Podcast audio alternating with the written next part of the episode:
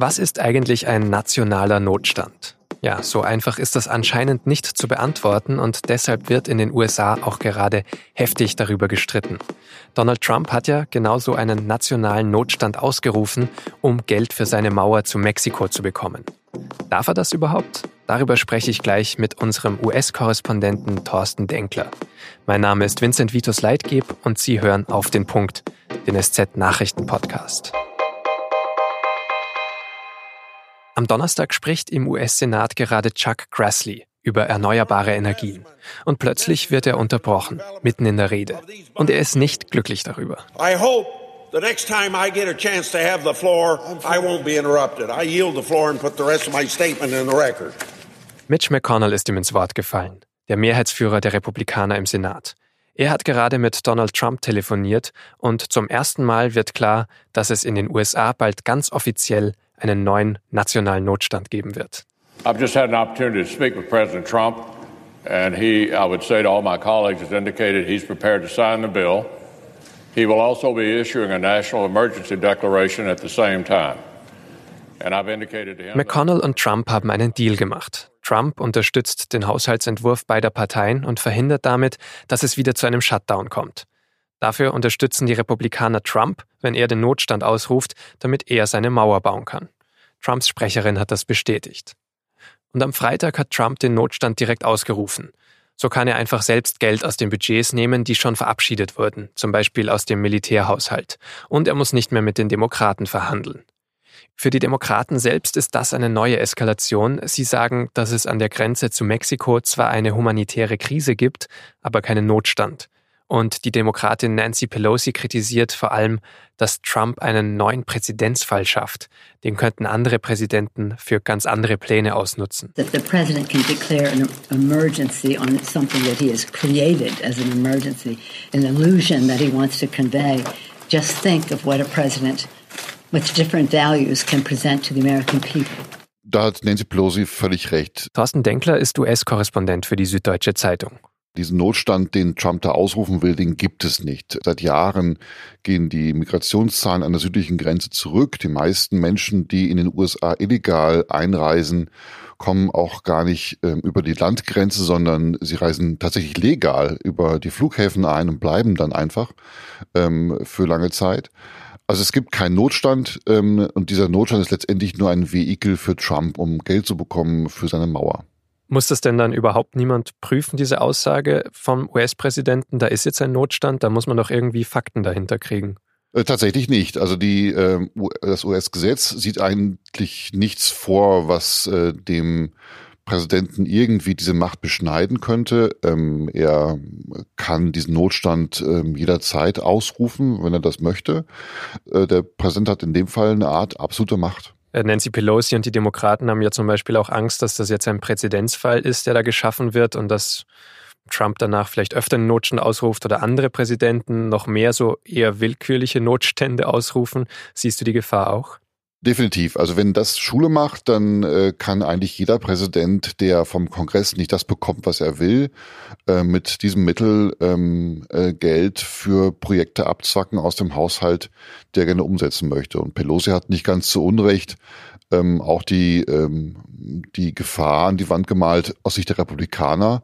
Das sollten die, sollten die Demokraten eines Tages wieder in der Macht sein, im Weißen Haus sein dass sie natürlich Notstand ausrufen können in Sachen Waffenrecht, äh, weil natürlich dort Tausende von Menschen jedes Jahr sterben und das ist ähm, nicht weniger Notstand als äh, der als die Lage an der Grenze und ähm, die, Demo die Republikaner sollten sich dreimal überlegen, ob sie es unterstützen. Allerdings die Republikaner ähm, dominieren ja den Senat, selbst wenn beide Kammern äh, eine Resolution verabschieden, in der sie sagen, wir wollen diesen Notstand nicht, ähm, hat das keine, äh, keine Wirkung, weil diese Resolution erst vom Präsidenten unterzeichnet werden müsste, damit sie Wirkung hat. Und das wird der Trump natürlich nicht machen. Also gibt es da ein Recht des Präsidenten, einen Notstand auszurufen, eigentlich ohne parlamentarische Kontrolle. Und dann gibt es außerdem noch sehr vage Kriterien, was überhaupt der Notstand sein kann. Das klingt doch wahnsinnig gefährlich. Das ist sehr gefährlich. Also die, ähm, die Verfassung ist nicht davon ausgegangen, dass es einen Präsidenten geben könnte, der diesen, diese Macht ausnutzt und äh, sie möglicherweise nur verwendet, um einen eigenen Vorteil daraus zu ziehen. Gibt es denn aktuell auch noch andere Notstände in den USA oder was war der letzte, der ausgerufen war? Es gibt insgesamt jetzt 31 Notstände, die noch aktiv sind.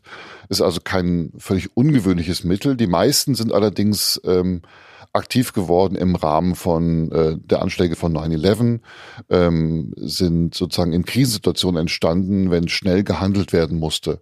Also man muss sich den Notstand jetzt nicht so vorstellen, als wäre das ganze Land müsste das ganze Land in der Krise sein. Ein nationaler Notstand kann auch dann ausgerufen, wenn sehr speziell, in sehr, sehr spezifischen Bereich sehr schnelles Handeln erforderlich ist. Wie können die Demokraten jetzt trotzdem noch vielleicht dagegen vorgehen? Na, erstmal nur mit politischem Druck. Also es wäre schon ein großer Vorteil oder ein großer Gewinn, wenn sie die Republikaner dazu bekommen könnten, ähm, im Senat auch für ihre Resolution zu stimmen, die sie ja verabschieden wollen, äh, in der sie verlangen, den Notstand wieder aufzuheben. Und natürlich den Versuch zumindest zu unternehmen, über Gerichte ähm, den Notstand auszuhebeln. Aber da sind die Chancen wirklich eher gering. Warum sind die so gering? Weil niemand genau weiß, wer eigentlich gegen diesen Notstand klagen kann. Also ist es eine Art Organklage, wo der Kongress gegen den Präsidenten klagen darf oder, oder eine der beiden Kammern gegen den Präsidenten klagen darf oder ob möglicherweise nur Betroffene dagegen klagen können, also jene, die ähm, von einem solchen Mauerbau tatsächlich äh, betroffen werden vor, der, vor Ort. Also wenn der Farmer sagt, die Grenze geht jetzt durch meinen Vorgarten ähm, und jetzt klage ich gegen den Präsidenten. Es gibt einen Hebel, von dem die Demokraten glauben, dass das funktionieren könnte, ist, dass das Budgetrecht äh, grundsätzlich beim Parlament liegt. Ähm, das ist auch schon mehrfach von Gerichten festgestellt worden. Ob das in dem Fall aber greift, ist nicht ganz klar, weil die Notstandsregelung so auf diese Art und Weise noch nie überprüft worden ist. Du hast auch schon in einem Kommentar auf SZ.de das Wort Amtsmissbrauch verwendet. Steht das jetzt tatsächlich im Raum? Ja, ich glaube schon, dass die Demokraten versuchen werden, äh, das in diese Richtung auch untersuchen zu lassen. Also offensichtlich ist ja, dass es einen Notstand an der Grenze nicht gibt. Und die große Frage ist natürlich, kann der Präsident einen Notstand ausrufen, den es gar nicht gibt? Ähm, äh, das klingt erstmal wie, ja, natürlich kann er das nicht, aber de facto kann er das erstmal. Und äh, die Frage ist, wer ihn stoppt. Und diese Frage ist im Moment völlig ungeklärt. Und ähm, äh, er dehnt damit die Verfassung, sein verfassungsmäßiges Recht aus und niemand weiß, wo die Grenze genau ist. Und ähm, ja, es ist Amtsmissbrauch ziemlich offensichtlich. Ähm, was nicht ganz klar ist, wie man ihn da, äh, an, wie man die am, am, am Kragen bekommen kann, wie man ihn dafür dingfest machen kann. Vielen Dank, Thorsten Denkler nach New York. Vielen Dank. Und jetzt noch drei weitere Nachrichten, die heute wichtig sind. In Spanien wird es Neuwahlen geben. Nach nur neun Monaten im Amt hat der Ministerpräsident Pedro Sánchez keine stabile Mehrheit mehr im Parlament. Der Sozialdemokrat hat sich bisher auf zwei separatistische Parteien aus Katalonien verlassen können, die unterstützen ihn jetzt aber nicht mehr. Sanchez wollte mit ihnen den Katalonien-Konflikt entschärfen, ist ihnen aber weniger entgegengekommen, als sie das wollten. In der aktuellen Umfrage würde Sanchez mit seiner Partei trotzdem dazu gewinnen auf der anderen Seite könnte die radikal-nationalistische Partei Vox erstmal ins Parlament einziehen. Am 12. April 2018 hat ein 34-jähriger Mann an der Hamburger S-Bahn-Station am Jungfernsteig seine einjährige Tochter und ihre Mutter erstochen. An diesem Freitag ist er deshalb zu lebenslanger Haft verurteilt worden. Der Angeklagte hat die Tat selbst gestanden und auch sein Anwalt hat ihn im Schlussplädoyer ausdrücklich als Täter bezeichnet. Die Staatsanwaltschaft vermutet, dass es um einen Sorgerechtsstreit gegangen ist. Im Fall des vielfachen Kindermissbrauchs auf einem Campingplatz in Lügde wird gegen einen Behördenmitarbeiter ermittelt. Er soll wohl Daten für einen der drei Hauptverdächtigen gelöscht haben. Gegen ihn läuft jetzt ein Verfahren wegen Strafvereitelung.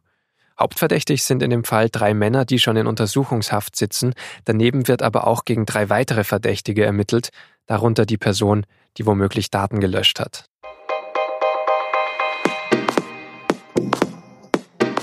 Am Freitag hat in München die Sicherheitskonferenz begonnen und bis Sonntag geht es da zum Beispiel um den INF-Vertrag.